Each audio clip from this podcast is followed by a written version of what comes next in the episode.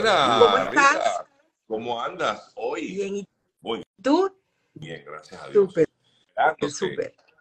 Ah, está bien, qué bueno, qué bueno. Ah, qué bueno, dice ella.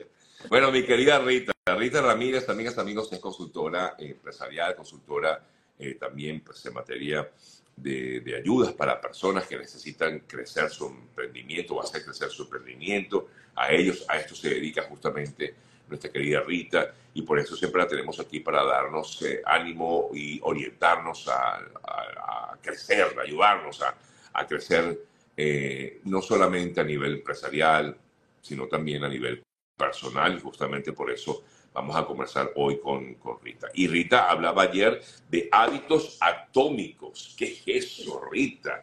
¿Cómo son los hábitos? Mira, te cortaste el cabello, vale, qué bonita. vale, sí, para salir bonita en tu programa. Qué bueno. Se tiene que prepararse para eso. Mira, súper, eh, eh, me, me encantó el tema. Ese es un libro que me regaló una persona que admiro y quiero mucho. Y eh, leyéndomelo en unos viajes que he tenido que hacer, me pareció súper eh, bueno todo lo que él decía y dije, lo voy a compartir en el programa de Sergio, porque fíjate, eh, eh, él dice que son atómicos porque él dice que estos pequeños cambios son como el átomo a la molécula, ¿sabes? El- la molécula está compuesta de átomos. Y él dice, estos pequeños cambios que tú haces, porque él dice que son tiny, o sea, cambios chiquiticos, son los que conforman tu cambio sorprendente. Que muchas veces nosotros nos ponemos metas y, y- y objetivos para lograr que son realmente ambiciosos, ¿verdad? y nos centramos en ese, en ese goal, por decirte ejemplos que eh, la gente puede relacionar, o sea, me tengo que quitar 40 kilos. Evidentemente, si tú pasas 15 días y te quitaste un kilo y medio, ¿cuál es el efecto que eso tiene en tu meta? Estás lejísimo, ¿verdad? Claro. Entonces, una de las principales cosas que él dice, Sergio, que nos concentremos en el proceso y en el sistema de instalar esos hábitos en nuestra conducta y nuestro comportamiento, no en el resultado. Y él habla de la mejora del 1%. El autor del libro es James Clear. Es un tipo que ha investigado muchísimo y si ustedes tienen la oportunidad de leer el libro van a darse cuenta del ejemplo que él hace del equipo de ciclismo de Inglaterra, que había perdido no sé por cuántos años, y el coach que contrataron lo que dijo es, mira, vamos a ir ganando peleitas diarias, diarias. Por ejemplo, él dice, mira, eh, hay, hay cuatro etapas de los hábitos, que es la señal, el anhelo, la respuesta y la recompensa. ¿Y cuál puede ser una señal, Sergio? Conchale, me fui a amarrar el zapato y no pude amarrármelo. ¿Qué, qué, qué está pasando en mi cuerpo, en mi vida, que no lo pude hacer? Esa señal que te genera una reflexión, tienes que convertirla en un anhelo, decir, oye, si es que no puedo con el exceso de peso y no me puedo mover, yo tengo que hacer algo. Claro. Igualito cuando tú estás en una oficina o en una compañía, en un trabajo, ¿verdad? Y te dicen, oye, tienes que desarrollar habilidades y las habilidades tienen que ver con que tú puedas hacer las cosas más eficientes y más productivas y tú te das cuenta un día que tú estás quedándote atrás porque tienes una creencia limitante con la tecnología. Esa es una señal. Luego esa señal que se transfiere en emociones, tú te sientes preocupado, te sientes triste o te puedes sentir también alegre si la señal es de otro tipo, se tiene que transformar en un anhelo, Sergio. Oye, yo, yo, yo voy a tomar cartas en el asunto. Y eso en una respuesta, que es la acción que tú tomas de modificar eso, y luego en una recompensa. Celebra tus pequeñísimas victorias. A veces nosotros decimos, no, yo no voy a hacer nada hasta que no. No, si hoy bajé 100 gramos, hoy tengo 100 gramos menos. Claro, claro. Por eso es que son hábitos Eh, atómicos, porque son pequeños, pero cada, cada uno y que va han dado un logrando. Resultado extraordinario. Cuando ustedes tengan la oportunidad de leer el libro y vean ese ejemplo de lo que pasó con el equipo de ciclismo de Inglaterra, eso es eh, algo asombroso, porque tú vas modificando poco a poco y luego eso tiene resultados sorprendentes. Y por eso decimos, identifica tus cuatro señales. Él dice, trabaja con el 1% de lo que mejora. Hay ejemplos que él pone Sergio, por decirte algo, tú quieres comenzar a hacer ejercicio y no tienes el hábito, no has tenido la conducta, whatever, whatever. Él dice, comienza poniéndote solo los zapatos. No salgas todavía. Escucha esto, qué interesante. Ponerse los zapatos. Los zapatos de goma. Te ponen los zapatos de goma. Exacto. Te viste así como si fueras a salir y no saliste. Ese cerebro está recibiendo una reprogramación, un comando al siguiente día, vuélvete a poner los zapatos, la, la ropa de deporte y trata de llegar a la puerta. El tercer día, claro, da, da risa, ¿verdad?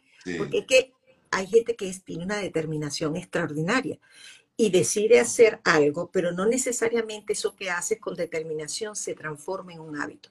Acuérdate que el hábito es un comando mecánico que el cerebro tiene para ahorrar energía. Es decir, ya tú lo haces de forma voluntaria. Tú no ves que hay gente que está todos los días a las 5 de la mañana en el gimnasio y tú dices, Dios mío, ¿cómo hace prepararse esta hora?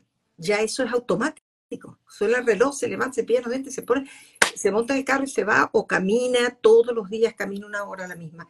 Ya eso está. Y, y la, la bondad de tú instaurar un hábito serio, como el de cepillarte los dientes, como el bañarte, como pararte ir al baño, como tender tu cama, es porque le ahorras energía al cerebro. Entonces él dice, concéntrate en el 1% porque somos muy ambiciosos y realmente queremos hacer todo ya de una vez y, y, cuando no ves los resultados te frustras y te, te detienes, ¿no? Eso es correcto.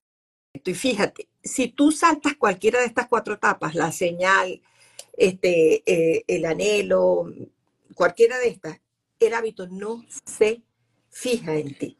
Y fíjate, dice cómo crear un hábito. Bueno, el hábito tiene también varias fases o, etapas o recomendaciones que él dice. La señal, por ejemplo, hazla obvia.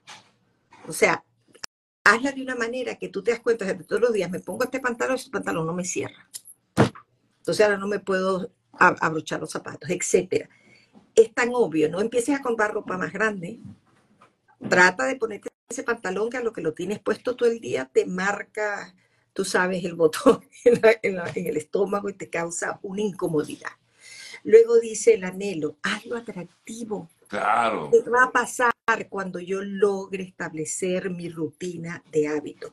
Lo tercero es la respuesta es la fácil. O sea, fíjate algo, y, eso se lo oí yo a, a, una persona hace muchísimos años. Imagínate tú, Sergio, se me cae la cédula a Pensini Fleury, cuando, él tenía su programa de radio y él hablaba de recuperación de, la salud y él decía, o lo haces fácil o nunca lo vas a lograr. Por ejemplo, ah, no, yo vivo aquí en, esta zona donde vivimos tú y yo, y yo me encanta un gimnasio que te embrique.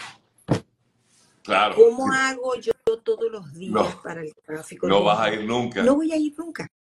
Y eso, ese, esa, esa respuesta, como es súper complicada, yo postergo la, la, implantación de mi hábito. ¿Por qué? Porque me lo puse tan complicado cuando yo, si lo que realmente necesito es hacer ejercicio, pudiera decir, voy a comenzar caminando. Ir a un gimnasio sería mi, mi second step. Hazlo fácil. Y luego la recompensa, hazlo satisfactorio wow, perdí eh, tres kilos, déjame tirar cohetes de alegría, no es que vas a comer los carbohidratos otra vez y eso, pero celíbralo, tómate un té verde, brinda, díselo a los amigos, wow, mira, logré esto en cuatro semanas. Y todo eso, acuérdate que nosotros los seres humanos trabajamos en materia de emociones, que nos exaltan, necesitamos la, aprobación, necesitamos sentirnos satisfechos. Entonces, él, cuando él habla de eso, de lo atómico, de lo chiquito, él también habla de los dos minutos, Sergio. Hazlo fácil, hazlo en dos minutos. O sea, no, no te pongas lo que te digo. Ok, si tú quieres empezar una rutina de ese ejercicio, no pongas tus zapatos deportivos en la parte más alta del closet. Ponlo ahí, al lado de tu cama. Tenlos preparados. Exacto, dos minutos. Lo agarraste y te los pusiste. Y estamos haciendo este ejemplo de lo que es, mm, tú sabes, recuperar la salud o, o, algo saludable, pero esto aplica en todas las áreas de nuestra vida, que tiene que ver con hábitos para ser más productivos, hábitos para ser eh, más eficientes en el trabajo, hábitos para lograr metas de educación, de preparación.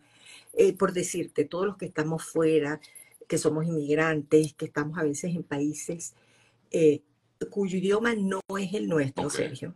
¿Cómo lo, vamos a aprender si no desarrollamos el hábito? Hemos dicho en este programa muchas veces que nosotros somos hoy en día la sociedad del conocimiento, pero el hábito de educarnos y la necesidad de aprender la, la tenemos que poner. Fíjate, otro ejemplo que me encantó que él puso es el siguiente. La lectura es algo extremadamente nutritivo y te da herramientas de aprendizaje. Todo nos llega por, las, por, la, por la internet o libros físicos, lo que sea. Él dice, ¿qué hacemos nosotros cuando tenemos un libro en la mano? Decimos, tengo que leer este libro volando. Y el libro, en vez de convertirse, Sergio, en una herramienta que nos va a permitir aumentar nuestro conocimiento, sentirnos satisfechos, afirmar cosas que ya sabemos, se convierte en una presión. ¿Por qué? Porque nosotros queremos leernos el libro en una semana. Y él dice, lee una hoja Imagínate. diaria. Una hoja diaria.